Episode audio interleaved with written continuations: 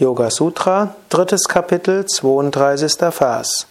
Om Namah Shivaya, herzlich willkommen zu den Yoga Vidya täglichen Inspirationen. Patanjali schreibt, durch Samyama, Konzentration, Versenkung, auf Kurmanadi, den feinstofflichen Rückenmarkskanal, wird Festigkeit erlangt.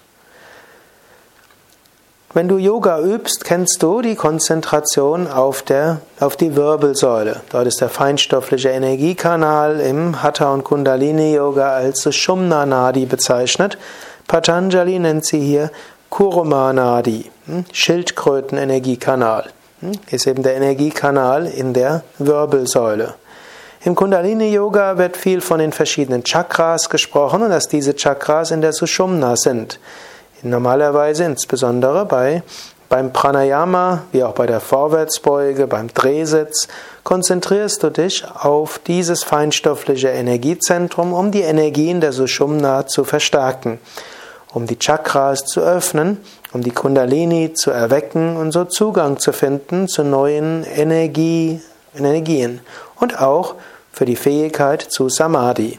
Svatmarama zum Beispiel schreibt im Yoga Sutra im zweiten Kapitel, nicht im Yoga Sutra, sondern Hatha Yoga Pradipika im zweiten Kapitel, dass erst wenn die Sushumna geöffnet ist und das Prana durch diese Sushumna, die feinstoffliche Wirbelsäule fließt, Samadhi möglich ist. Tiefe Meditation, Versenkung, Samadhi, Überbewusstsein geschieht von selbst, wenn Prana in die Sushumna fließt. Und wie, wie fließt das Prana in die Sushumna? Indem durch Asanas und Pranayama die Unreinheiten in der Sushumna geöffnet werden.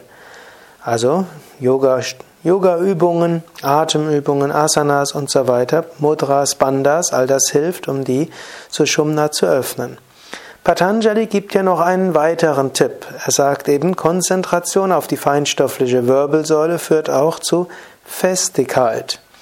Und über diese Bedeutung will ich bei den nächsten Malen etwas mehr sprechen.